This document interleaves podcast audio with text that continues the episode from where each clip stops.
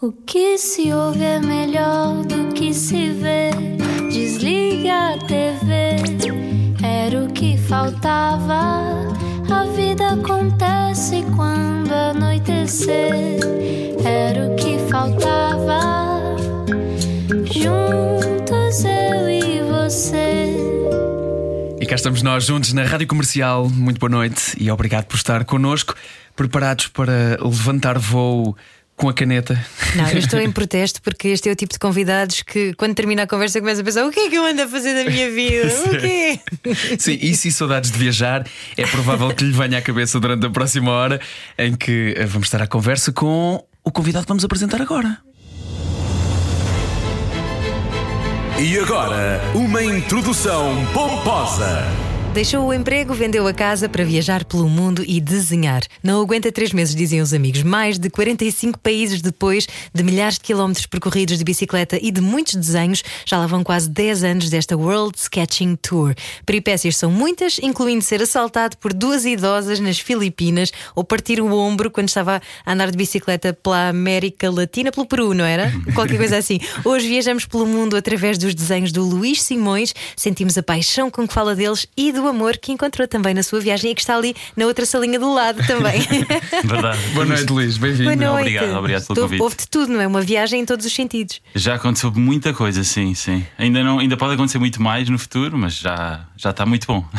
A, a primeira grande viagem que, que fizeste, e provavelmente a mais difícil, uma vez ouvi esta, esta frase de um ultramaratonista, portanto, estamos a falar de alguém que corre montanhas em vários quilómetros.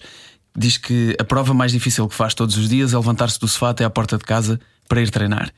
E provavelmente a tua mais dura foi também esta de largar tudo e dedicar-te àquilo que, que tu sempre desejaste. É uma missão de inspirar os outros para não estar tão sozinho, e por isso eu, na altura, foi duro porque me sentia super sozinho. Ninguém acreditava que eu fosse capaz e porque é que eu estava a largar uma coisa tão segura. E eu tinha consciência que era algo que me ia dar uma, uma vida diferente, ia quase viver 10 vidas numa vida só, que era o que eu queria. Ah, e o seguro pelo inseguro fazia todo o sentido. Mas para aqueles que nos rodeiam, que nos poderiam dar alguma força de vontade, foi difícil. Tive, tive alturas que eu preferia nem conversar sobre aquilo e falávamos sobre o dia, o dia a dia, do que propriamente a minha ideia louca de viajar o mundo por 5 anos, que depois acabou por ser 10, praticamente. Porque as pessoas às vezes levam isso quase como uma ofensa, não é? É quase como se estivesse a dizer: não, a tua vida é insípida, aborrecida e, e eu vou ser capaz de fazer isto. E claro que toda a gente pensa: ah, não vai ser, não vai ser capaz. Isso e a insegurança, depois eh, a, a deles passam para nós e tentam-nos sempre pôr entraves ou dúvidas para saber, às vezes para nos testarmos, eh, para saber se nós estamos mesmo convencidos do que é que vamos fazer e se temos essa confiança. Acho que os amigos transportam tudo, tanto a confiança como depois a coragem, porque, porque eu lembro depois no dia do arranque, estavam lá todos a dizer vai, vai, vai, vai, segue segue o teu sonho e vai, mas até chegar foi, foram seis meses de preparação até chegar esse dia foi difícil. Isto foi há 10 anos, quando tu vendeste a tua casa, levaste o dinheiro da casa contigo e fizeste um plano, não é? Era Sim. 20 euros por dia que tu podias gastar. Mais ou menos, sim, era um, é um plano irreal, porque depois a vida muda, as oportunidades também surgem e, e às vezes gastas isso, outras vezes não gastas nada disso, porque fui ficando em várias casas de pessoas, depois a alimentação depois foi gerida de forma diferente, cada pessoa vai, vai gerindo esse, esse dinheiro.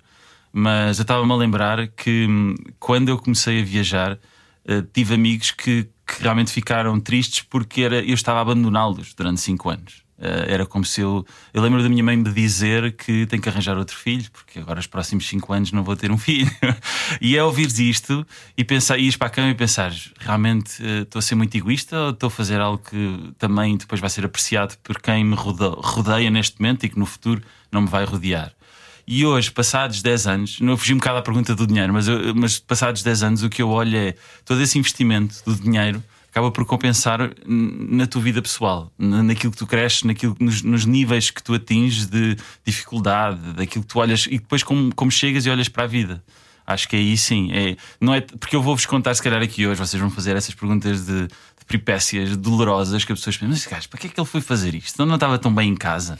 É que tu chegas depois a esse patamar, a esses níveis, e pensas que pá, se calhar viveres numa cabana no monte da, da- da- de uma montanha, mesmo antes do Covid, já pensava assim, se calhar faz todo o sentido para ti, porque realmente a vida é um bocado. É tu encontraste saberes o que é que vale a pena. Isto está a ficar muito deep, mas pronto, saberes o que é que, à vontade, à vontade. O, que é, o que é que vale a pena e.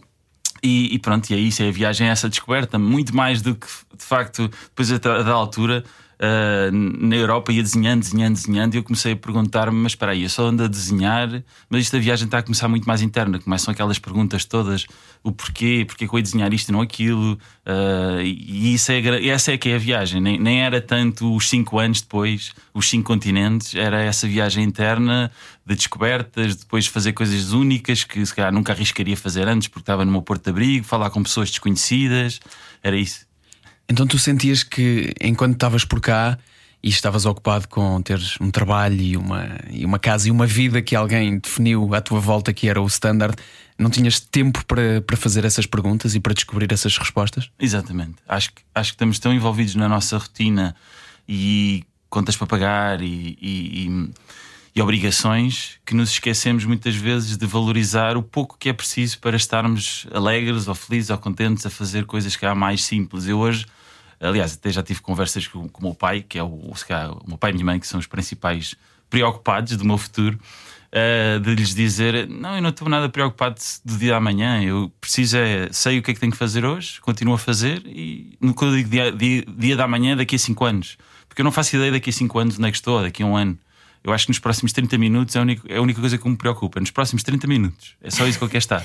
E, e não sei se tem a ver com também a instabilidade de ser freelancer, porque altera tudo, não é? Uh, e na altura tinha contrato, tinha trabalho, casa, portanto havia quase uma estabilidade per si. Uh, quando tu mudas essa agulha, a tua, forma, a tua forma de estar também muda. Mas isso é de um desprendimento, Luís Simões. Tu tiveste que trabalhar isso ou assim que largaste a Portugal, isso começou-te a acontecer? Não, trabalha-se. Trabalha-se a, a própria viagem se deres tempo à viagem, se não tiveres 30 dias de férias, se, se não for férias, digamos, se for uma viagem que tu vais sem bilhete de volta, a viagem vai-te mostrando essas, essas respostas, porque vais cair uh, por simplesmente em, em, em, perguntas e respostas que tu próprio não esperas numa viagem de 30 dias controlada. Portanto, aos poucos um, com as pessoas que encontras, elas te convidam-te para fazer certas determinadas aventuras ou, experiências que tu dizes, é pá, sim, bora. E inconscientemente estás a dar liberdade a ti próprio para cresceres num campo que se calhar nunca o farias nas tuas rotinas aqui. É isso, isso é a viagem. Abriste ao desconhecido. Sim, sim. Mas que também dá muito medo. De início, de início, acho que tudo o que é desconhecido dá-nos insegurança, provoca-nos esse calafrio, mas acho que é o estar vivo, não é? Acho que acabamos por sentir que bolas, quando ouvimos uma música nova também, agora que estamos na rádio, acho que é isso: é uau, estes, estas sensações, estas emoções que esta música me está a dar, acaba por ser também isso, é a vida, é, é, acho que é isso, é o estar vivo. E tu falas muito sobre esta, sobre esta ideia de que, que existe sobre hum, pessoas que fazem aquilo que tu fazes são chamados de hippies ou há aqui uma coisa esotérica à volta e tu desmistificas muito esta ideia de é, foi só uma escolha, é só a tua vida. Uhum. Eu, eu acho que acaba por ser hum, uma opção e a vida é feita de opções, o desenho é feito de opções, é sempre as boas e as más, e é corrigindo as más, uh, que no fundo acabam por ser as melhores aprendizagens, é nas más. Eu lembro que a queda de bicicleta, as Filipinas que me drogaram, uh, os desenhos que correram muito mal, uh, desenhar sobre neve e gelo, acaba por ser tudo uma aprendizagem para eu perceber melhor o caminho. E, e no fundo é isso. Acho que é isso. Então tu estás a tatear o caminho à medida que avanças. Sim, sim. Aliás, a própria descoberta da Anisa, eu quando olho. Anisa é namorada que está aqui. A Anisa, a Anisa é da Indonésia, para quem não sabe, e o facto de estar com uma rapariga que vem de um clima só diferente, logo aí transporta-nos para coisas completamente novas. Ela, a primeira vez que teve os lábios gretados foi cá em Portugal, porque nunca havia Tido, nunca tinha tido frio suficiente para gritar os lábios. E então estas coisas, para mim, é, por isso é que eu digo, eu estou com ela, estou sempre em viagem, porque estou sempre a aprender coisas. Ou quando por exemplo, chegamos a um sítio, eu digo como é que dizem português e pergunto logo como é, como é que se diz em indonésio, porque eu ainda não sei falar indonésio. Mas foi assim que descobriste que bola e janela também yeah. se diz da mesma maneira em indonésio. É, é. Acabamos de ver isso no corredor. É isso. É, essa, essa curiosidade, essa curiosidade hum, foi o que vos juntou também. Como é que, como é que se conheceram? Acho que os polos uniram-nos primeiro, depois estranhámos muito as diferenças, que, e, e, na altura havia muita resistência para a diferença entre ambos os lados. E depois aos poucos foi uma espécie de, mas espera, isto realmente é fixe. As diferenças de personalidade ou de estilo de vida? De tudo, mano. É, é, é, como se, é, é como se tu tivesses. Pá, é como se estivesse a olhar para a tua mão e para veres o mundo da outra pessoa tens que virar a mão completamente 180 graus para poderes ver o outro mundo. E para encontrares o, o meio mundo tens que ver a mão a meio. Estás a ver? E então aqui é onde a gente se encontrava, mas olhávamos sempre, tínhamos sempre a olhar para o, primeiro para o outro lado da mão e depois para o outro lado da mão. E era sempre esta, esta analogia que eu faço. Que, que, que para nos vermos tínhamos que encontrar sempre o meio termo, porque não havia alturas que eu dizia, pá, eu não consigo compreender isto porque é mesmo, seja da religião, seja do, do sítio onde ela cresceu, seja os hábitos, seja a cultura, não dava para encaixar uh, num, num da, numa altura em que estamos a namorar, digamos, que estamos a conhecer. Aí é muito difícil. É. E os, os, primeiros tempos foram conturbados por foram, causa disso. Foram... É que essa flexibilidade, eh, eu diria que provavelmente é mais fácil tê-la quando tu amas alguém que conheces bem e que já sabes que funciona assim, até descobrires esse processo parece doloroso. É, foi. Eu acho que houve uma altura que nós realmente decidimos dizer um para o outro: olha, nós tem... isto vai dar, mas agora não está a dar. Mas temos que dar tempo a isto. Para, para, para, nós queremos estar um com o outro, que era a primeira coisa. Temos as visões iguais, os, os caminhos são os mesmos, ainda que sejam muito uh, esfumados uh, em termos concretos mas a, a, nossa linha de orientação é a mesma, só que às vezes parece que não falamos o mesmo idioma. Literalmente. Literalmente. e por isso temos que dar tempo a isto para ver se resulta. E aí foi, e acho que foi aí que eu lhe disse: então, olha, uma viagem de bicicleta pelo mundo uh, a dois. Que é uma coisa super fácil, não é? Para um casal. Né? É ela super... nem sabia o que era viajar de bicicleta. Não sabia andar, não, não era? Não, não, ela sabia andar, mas não sabia que era possível né, viajar sem bicicleta. Ah. Depois eu expliquei-lhe um pouco a ideia e ela depois preparou tudo. Foi ela que organiza tudo. Ela, nessa parte, é melhor que eu em, em organizar-se. E é precisamente quando estão uh, no meio de uma viagem super cansativa também pá, que devem vir também os maiores problemas, porque caramba, não é? Eu imagino toda a gente estourada. Isso é o equivalente a teres uh, gêmeos a gritarem à noite. Sim, a relação, acho que sim, acho que é isso. Mas tal como os pais também têm aquele momento de, de, de ruptura nós também tivemos, aliás, como no emprego se tem. Eu, eu não, quero, não quero exagerar, ai, o, o, o, viajante é, é melhor que alguém que tem o seu próprio emprego e tem, e tem a vida estável. Não, não é bem essa a ideia, a mensagem que eu gosto de passar. Eu acho que é mais como nós ultrapassamos os problemas. E enquanto que muitas vezes na nossa, no nosso dia a dia e rotina estamos um bocado para canto, em viagem não tens essa liberdade de estar para canto. Tens que resolver naquele momento, tens de tomar uma decisão, às vezes não é melhor. No nosso caso era decidir onde acampar, onde vamos comer, onde vamos buscar a água, onde nos alimentamos, as pessoas que vamos contactar.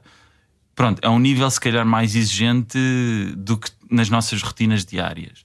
Mas é que ele depois passa a ser a nossa rotina também ao final de 3, 4 meses, a nossa rotina é acordar, desmontar a tenda, fazer o pequeno almoço, pegar na bicicleta, começar a andar na bicicleta e passar 10 minutos as pernas já parece que são automáticas e pronto, e depois estás sempre em ambientes, pronto, sabe-se lá onde. Sinto que acabaste de escrever um filme. Mas, para ti essa é, wild, é a tua é? rotina, exato. É o Into the Wild, tu és o Chris McCandless. um, mas tens, tens a história para contar, Sim, ao, contrário do, ao contrário do, do original. Um, uma das coisas que eu me pergunto é: esta história do desenho já é tua, desde criança sempre tiveste este desejo. O teu trabalho, quando tinhas um trabalho com horários definidos, também já estava ligado de alguma forma ao desenho. Um, tu acabas por levar o desenho contigo e levar essa motivação para, para viajar, e acaba por ser ele o motor de toda essa, toda essa viagem. Mas ele é não só a tua arte, como também às vezes, e não sei se é só, o teu modo de sustento. Completamente. Consegues equilibrar bem as duas coisas? É uma tarefa diária. Ainda não cheguei àquele ponto de uh, pá, a arte está-me sempre a chegar, ou os clientes estão-me sempre a chegar para, para poder ter esse income, digamos. Mas um, ehm, eu digo que eu, eu uh, desenho para viajar, principalmente. Portanto, as viagens surgem porque eu tenho muita curiosidade de saber como é que eu vou conseguir expressar através do desenho.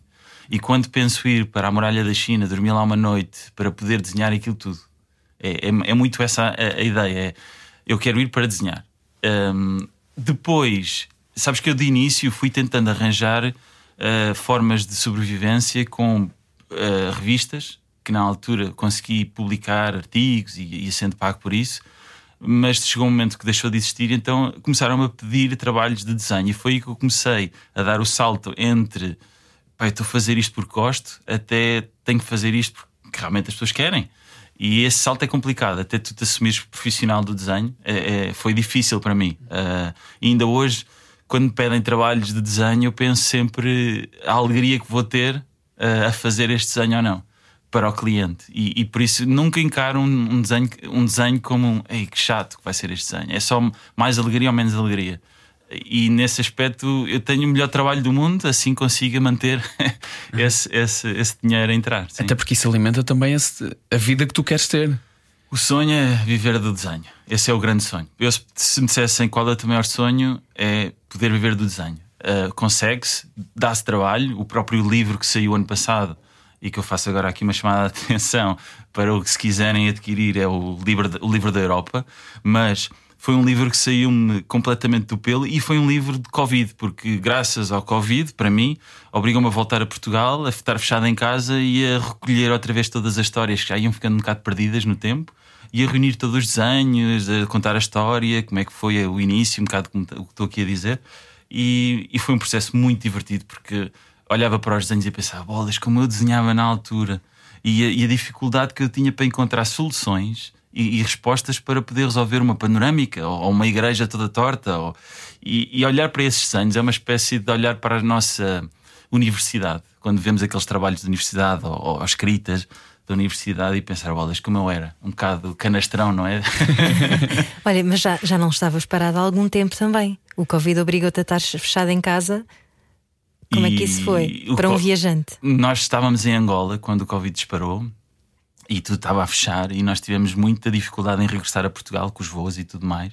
E quando regressámos foi como: uau, temos um sítio, agora não precisamos andar à procura. É como se tudo o que sabíamos não fizesse sentido mais. Ou seja, procurar sítios, aquilo que eu disse tudo, era, não era preciso mais. Não me ia encontrar com pessoas, portanto não era preciso criar novos diálogos ou desbloquear pessoas.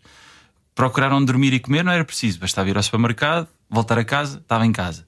Só que não tinha a minha casa e esse foi o problema. Então, em casa dos meus pais durante um ano é complicado, porque eu venho com defesas e mecanismos diferentes dos dele dos deles que já são reformados, estão na sua vida normal e de repente vem ali um hippie, lá está, a dizer não, mas a vida tem que ser vista desta forma e discussões. E, então foi, foi, aí foi duro, foi, foi um regressar giro, mas de estranheza, parece que já nem conhecia os meus pais, nem eles me conheciam a mim. Então foi outra vez redescobrir um bocado como é que nós vamos encontrar aqui outra vez a relação pai-filho. E como Porque é que fizeste distância... isso? Como é que criaste essa ligação outra vez? Porque tu vens com muito mundo, não é? Tu viajaste pelos cinco continentes, foram mais de 40 e tal países, não é? Quantos não, não faço ideia, Pronto, não conto. Muitos, exato, muitos mesmo. E, e, é muitas vidas, como tu dizias, viveste muitas vidas em 10 anos e de repente aterras e tens que redescobrir os teus pais também e, e eles redescobrirem-te a ti. Também deve ser assim uma aventura. Sim, sabes o, o que foi mais difícil foi eles não perguntavam nada.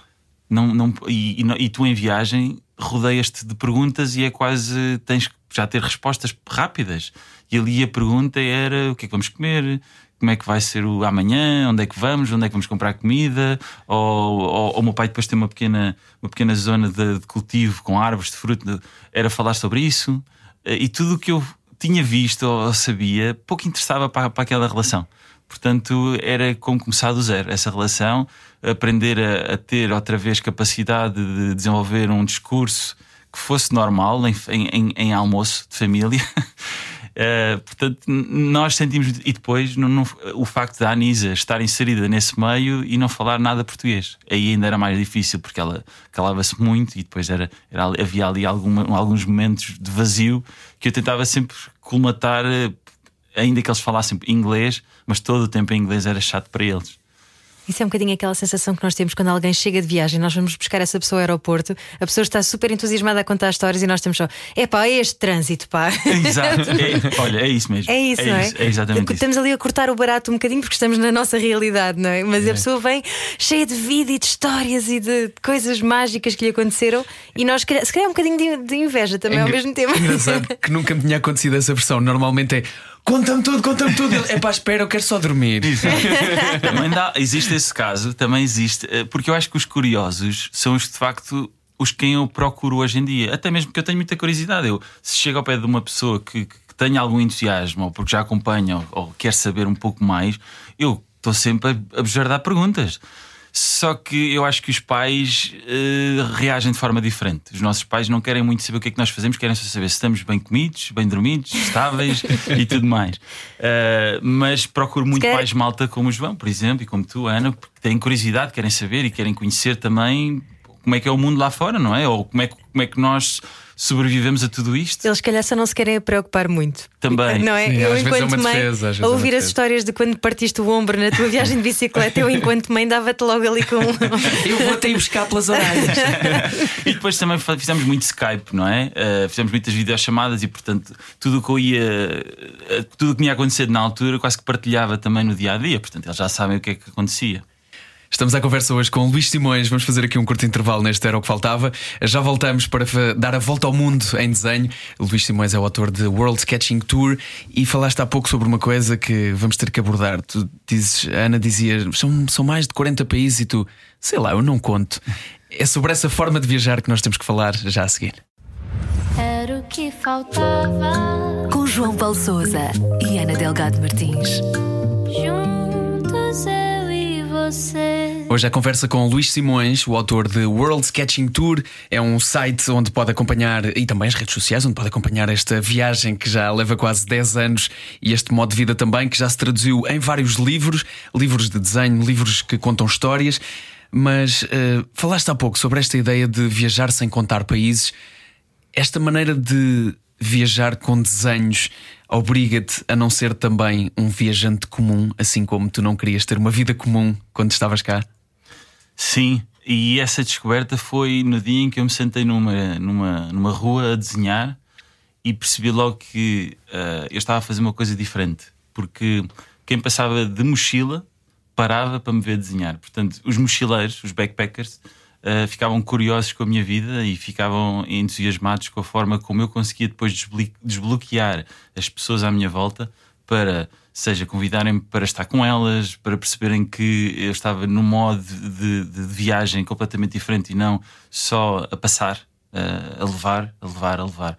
E o facto de depois, às vezes, desenhar as pessoas e dar-lhes esse desenho em contrapartida da amizade que criámos ali era uma, uma experiência social muito fixe para elas. Tanto, tanto que eu uh, era, era um bocado, eu acho que era mais inibido quando comecei a viajar e o desenho foi-me desinibindo. E aquilo era uma espécie de, de, de armadura para mim, o, o, caderno, que eu às vezes não conseguia, ainda tímido, dava o caderno e depois ias dizendo: Olha, aqui fiz isto, aqui fiz aquilo, e as pessoas iam, iam também abrindo-se, e depois a partir daí já éramos amigos.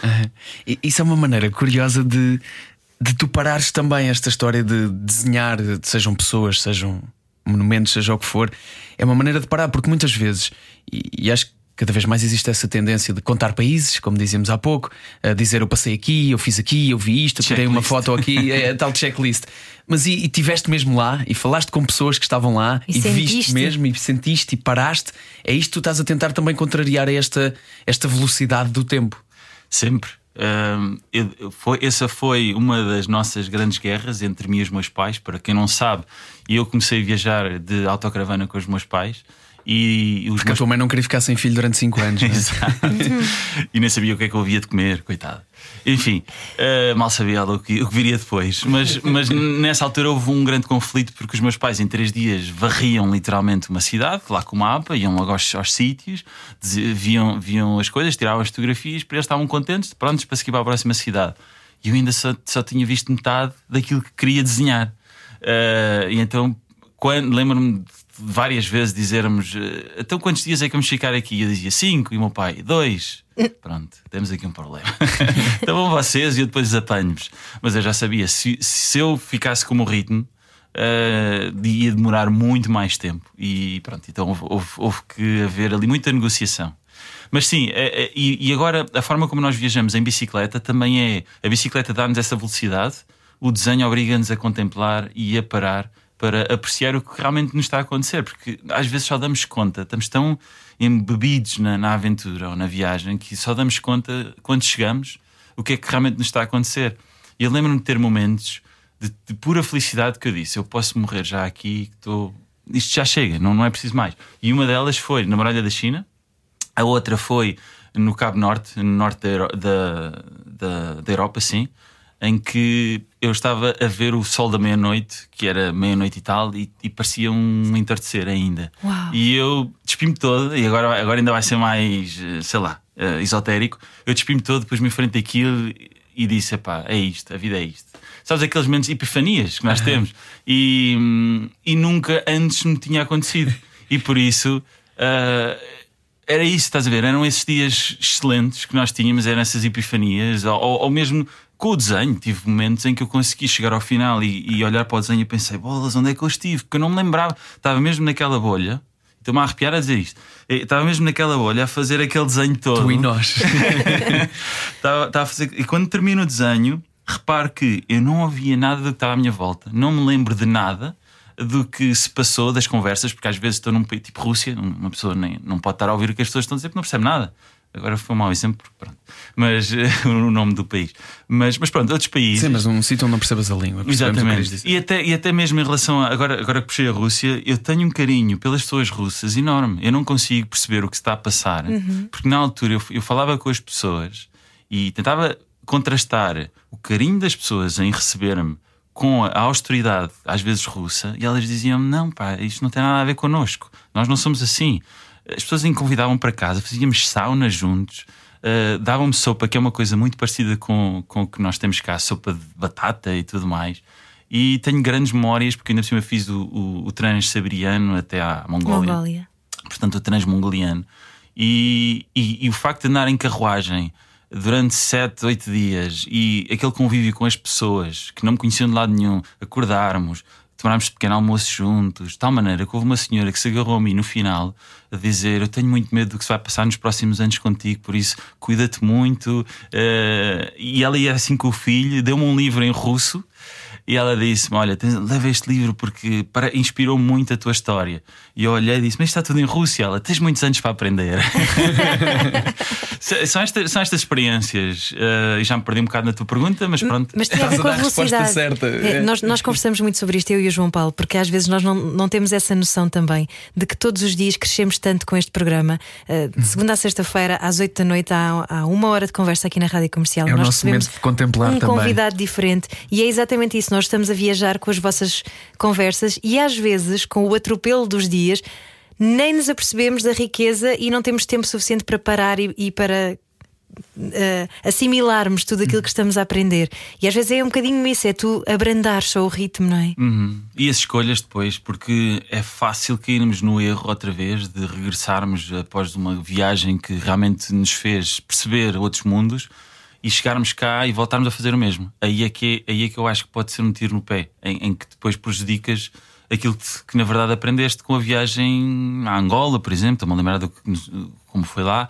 Uh, e, não, e não utilizarmos depois essas ferramentas que a viagem nos deu no nosso dia a dia, até mesmo com as amizades, com o facto de privilegiarmos certas amizades, e aqui é, é mesmo isso, temos que fazer escolhas. Outra vez, é tudo uma questão de escolhas.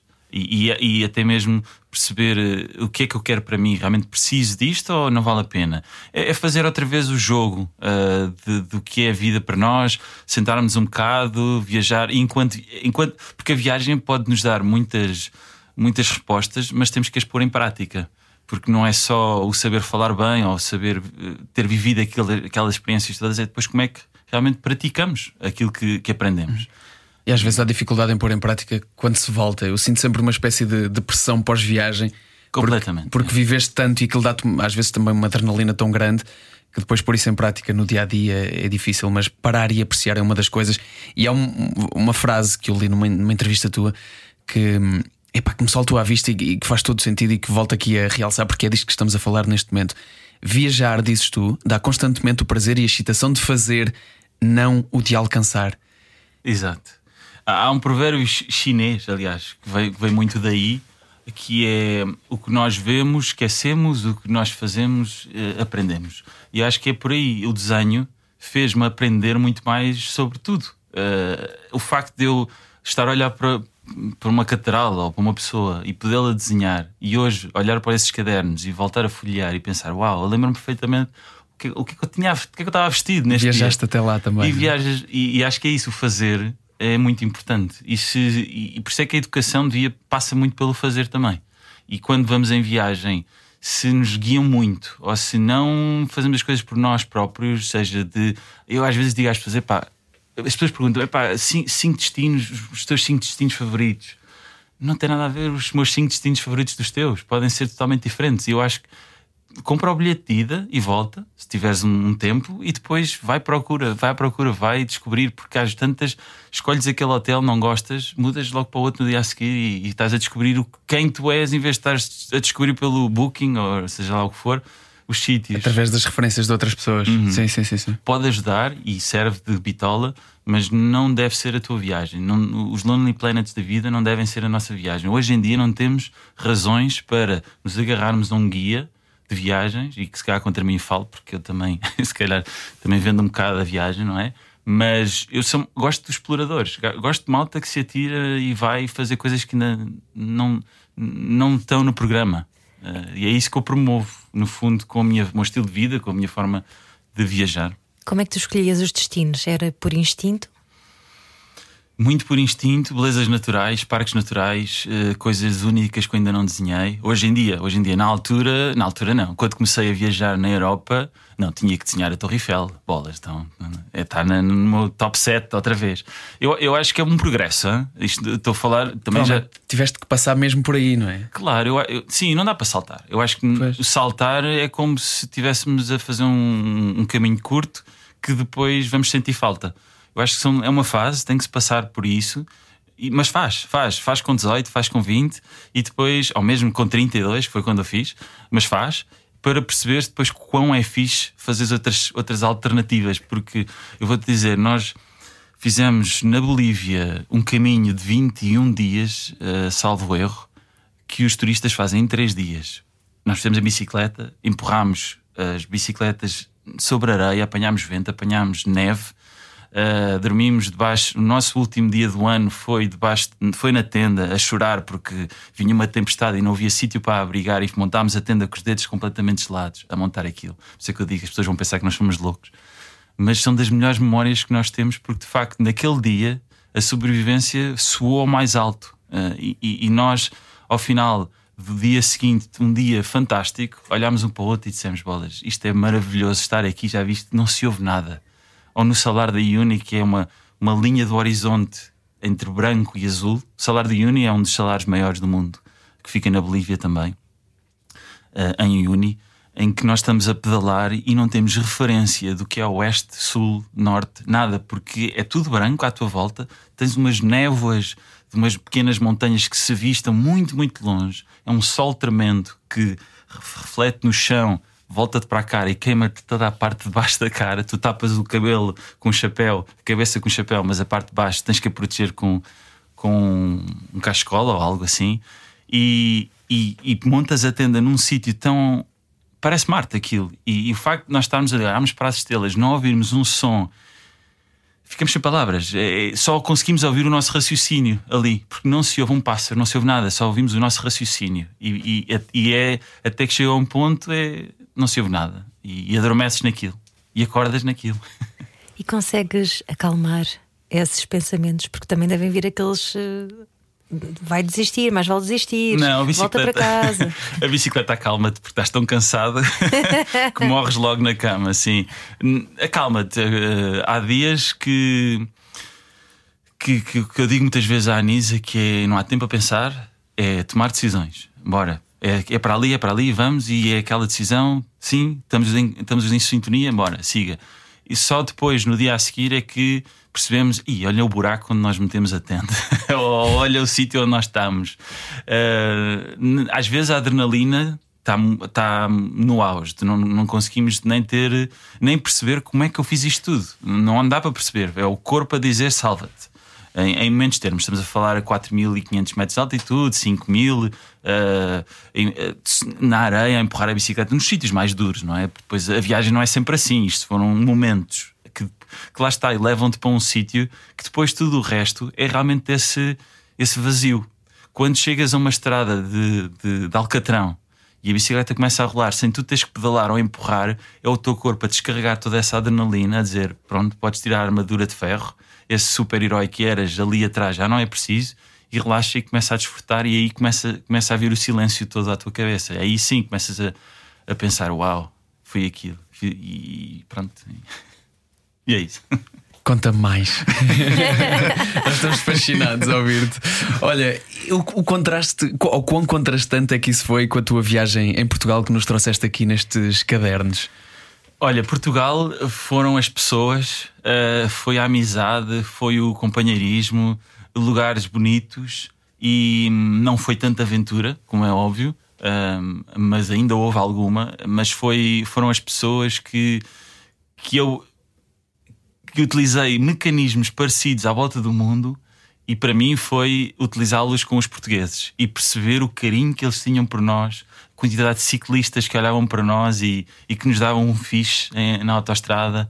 Uh, o que não é o, o, quão seguro é viajar em Portugal, uh, mesmo em bicicleta. Um, a facilidade que foi, mesmo chegando a pessoas diz-se que o norte é, as pessoas são muito mais rígidas e mais frias e se calhar menos sisudas, mais sisudas. Quem é que disse isso? Existe Alguém esse, te enganou. Alguém te enganou.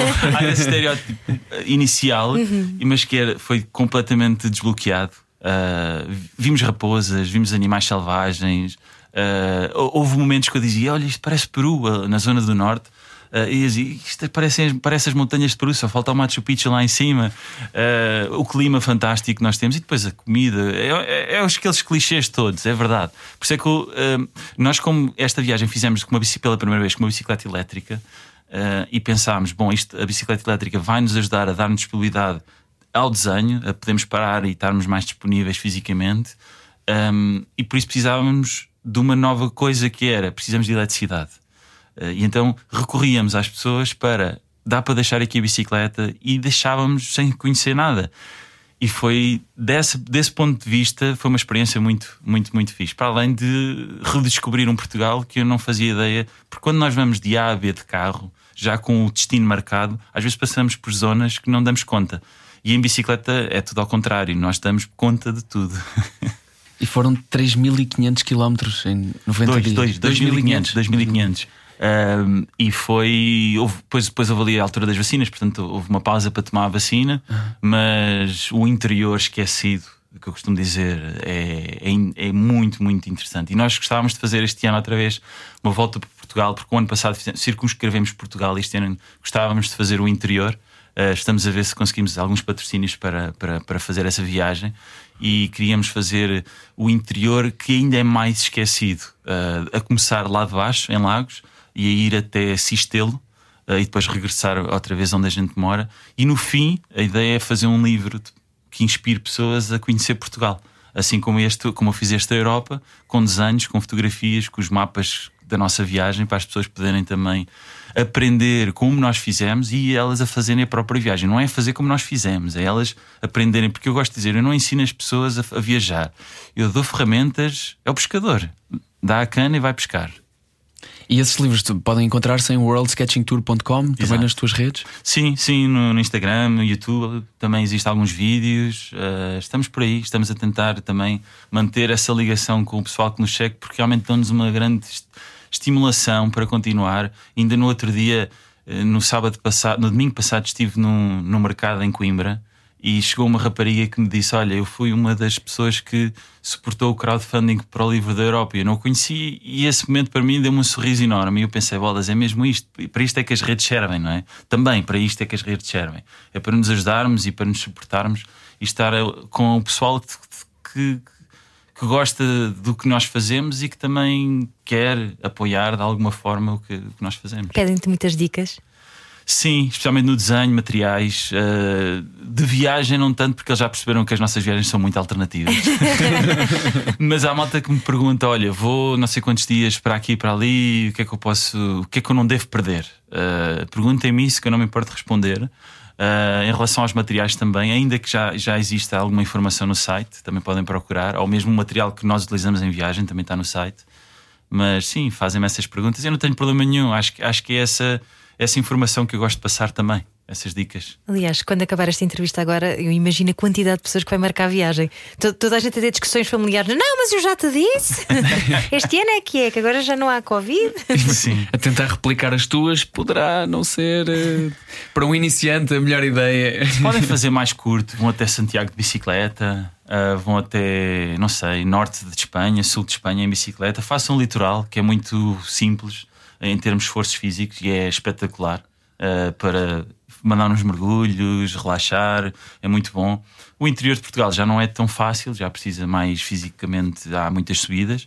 Mas também ganham depois boa comida, mais barato, pessoas extraordinárias que estão prontas a falar contigo porque não conhecem ninguém, ou, ou não conhecem ninguém, não passa muita gente a fazer isso de bicicleta, mas podem ir de carro, podem ir de, como quiserem, mas vão. Vão. Olha, obrigado por esta viagem, Luís. Nada. Interior. Agora foi só interior, sim. na verdade. Eu sinto que viajei mesmo, eu sinto que viajei Eu mesmo à também. borla. Obrigado por isto. Obrigada, Luís Luís. Simões, hoje connosco a falar desta World Sketching Tour e a sua vida desenhada. A noite é boa conselheira. Era o que faltava. Na Rádio Comercial. Juntos eu e você.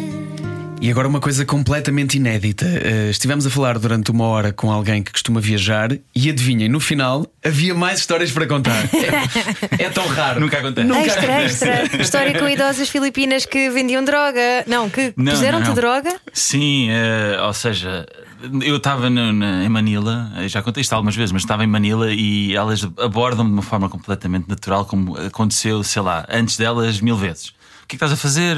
Olha que giro desenhos, posso ver? Podes, faz, está aqui. Olha, nós não somos de cá, somos de uma povoação fora, vamos só mostrar-te um pouco da.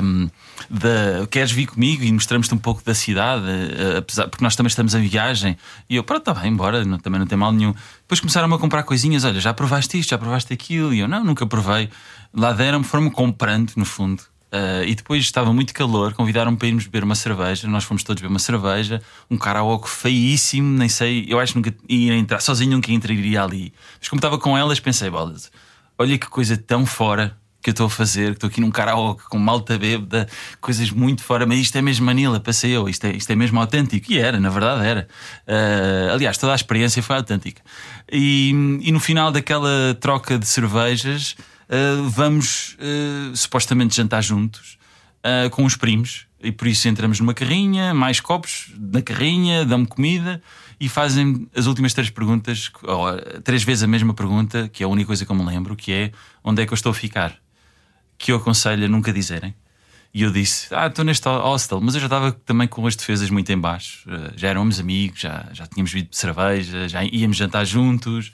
Uh, portanto, eu estava mesmo. Nem, não me passava um bocadinho pela cabeça que iam-me fazer algum mal. Estamos a falar de duas senhoras mais velhas. Sim, que depois entraram os primos, supostamente, que eram, foram eles que dominaram depois a situação. As senhoras também já estavam embriagadas connosco, comigo, portanto, embriagadas, alegres, digamos. Tá, Eu sabia o que estava a fazer ainda.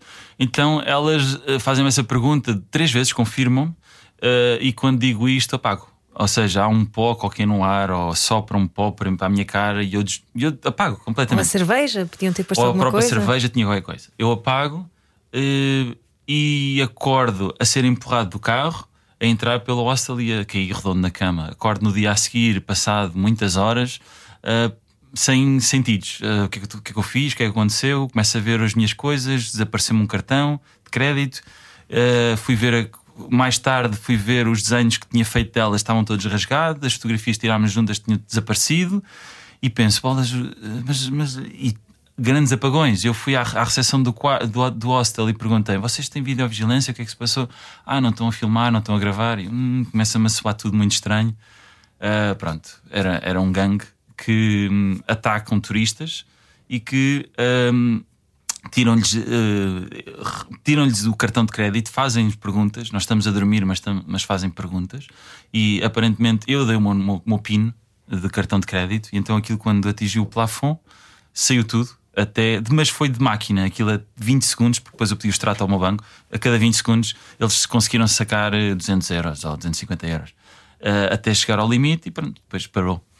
Acho que foi a minha safa também, porque conseguiram levar dinheiro e, e já tinham o que queriam e, portanto, não me fizeram mais nada de mal.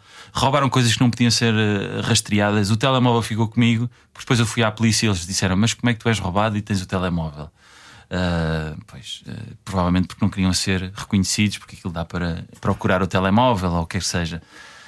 A polícia desconfiou de mim, foi muito desconfortante. E na altura, depois havia uma jornalista que queria fazer uma reportagem sobre a viagem. Eu disse-lhes: tive a infelicidade ou os nervos de dizer Manila nunca mais. E aquilo saiu tipo headline, saiu mesmo uh, em capitais, uh, letras maiúsculas: Manila nunca mais, turista é, é, é roubado. Mas o, jornal era de lá? O jornal local, um okay. jornal muito grande que é o Inquirer, acho eu. Uhum. Uh, e um, aquilo tornou-se tão viral que as Filipinas ficaram divididas. Os que me apoiavam e os que não me apoiavam.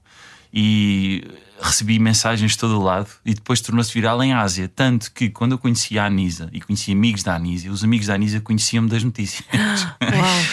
Por causa disso, felizmente. Mas ela é da Indonésia. Ela é da Indonésia, portanto, isto foi viral na Ásia. Uau. Isto foi viral na Ásia. Uh, este gangue aparentemente foi capturado há uns anos atrás, porque mais gente foi, foi relatando os mesmos incidentes. E eu fui o primeiro que consegui de facto recuperar a fotografia, porque no telemóvel eles apagaram a fotografia, mas foi para aquela pastazinha de, dos, apagados. dos apagados e eu consegui recuperar essa fotografia. Esperto. E, e, na memória, a minha memória ficou destruída durante um mês eu, e acho que nunca mais recuperei a memória que tinha. Tudo para gravar do outro lado do lado do Atlântico, digamos, os meus pais a receberem esta notícia no dia 25 ou 24 de dezembro, uh, em que está tudo fechado, não, há, não há bancos a funcionar. E eu a dizer-lhe: Olha, passou-se isto assim, assim, vejam lá o que é que se passa com a minha conta, que eu estou aqui numa zona, ainda por cima não tenho internet, porque eu só me fui apercebendo dias depois. Uh, e fui e desloquei-me logo de Manila. No dia a seguir saí logo de Manila, estava muito irritado com Manila. Uh, mas tudo isto também foi uma lição para mim para não confiar tanto uh, em tudo. E pronto, e hoje vou com mais cautela, faço mais perguntas, e, mas não, deixo, não, não fiz um, o, o papel inverso ou a coisa que me podia ter, ter tornado, que é uma pessoa desconfiada. Uh, não sou desconfiado, sou cauteloso. Nem és cínico também, não Nem sou, Sim, acho que não. não é bom falarmos de nós próprios, mas acho que não. Mas não foi, foi a pior experiência que tiveste em viagem? Em viagem foi porque atacou uh, uma parte que é a nossa segurança enquanto viajante, uh, acreditarmos no outro. E eu, na altura, para, já para negociar um tuk-tuk, nunca acreditava que eles me estavam a dar o preço certo. E se calhar nunca estavam, mas ganhar, voltar a ganhar confiança foi na Indonésia, em que me receberam muito bem, e depois a Anísia também. E então foi aí que eu comecei outra vez a, a tirar a carcaça de, de desconfiança. Uh, e, e na altura ponderei muito voltar. Ou seja, a viagem acabou, isto já não faz sentido estar num país e pronto. E acho que fiz bem não ter regressado, porque assim enfrentei aquele, aquele receio como é que eu serei outra vez com, a viajar e não ter medo de ir para o desconhecido e falar com pessoas desconhecidas. Acho que isso foi, foi, foi muito importante não ter feito. Não te fechaste, não, não é? Era o que estávamos a dizer há pouco em off, quando paramos o, o microfone e depois percebemos, não, temos que contar esta história, porque o truque para viajarmos também é abrir-nos ao outro, não é? Sim, é. E mesmo que pensemos, não, não, temos a, a, viagem marcada, temos o hotel, temos o restaurante, tu vais ter sempre que falar com alguém a pedir uma ajuda. E eu acho que é o, prime, é o primeiro passo da viagem. É, nós temos que ir, e nem que seja para perguntar onde é o hotel ou o museu, esqueçam os telefones, perguntem às pessoas. Às vezes a Anisa tem um bocado essa vontade de ir logo para o telefone procurar e assim, epá, mas espera aí ou não sei quantos, onde é que isto fica? Mesmo que seja em inglês ou, ou francês ou quer que seja, eu acho que isso pode nos dar uh, oportunidades de, de, conhecer, de aprender. E, e, a viagem faz-nos isso, obriga-nos a. Aliás, eu se calhar no início, se há 10 anos atrás tivesse vindo cá falar convosco, se calhar não falava tanto como falo agora e era muito mais tímido. Que, portanto, vocês veem o que a viagem pode fazer uma pessoa. e essa, isso é uma boa, é uma boa dica, não só de viagem, mas para a vida esse, contrariar esse impulso às vezes do telefone e falar com alguém, mesmo que a pessoa não saiba onde é que é, podes conhecer uma pessoa nova é, e também pode ela levar-te lá. Até pode sugerir outro lugar Ou em vez daquele. outro lugar, exatamente. E, e tu, essa predisposição é uma coisa que tu depois fazes a, a tua vida. É tu, é tu estar disposto a falar. Eu lembro-me de uma coisa validada agora, de estar em, na Alemanha, um, um país super seguro, uh, digo eu estar a comer uma sandes e haver um sem-abrigo que está à minha frente a comer também, e, e há um momento em que nós olhamos olhos nos olhos e o sem-abrigo vem e dá-me dá assim um thumbs up, assim um fixe, e passado 10 minutos, eu faço-lhe também um fixe, e passado 10 minutos traz uma garrafa de vodka e vamos beber vodka para a rua, os dois juntos, eu penso, eu penso, bolas, isto nunca teria acontecido, não, em lado nenhum. E, ah, mas isso- este gajo é muito esotérico. Não, não é, não é tanto isso, é mais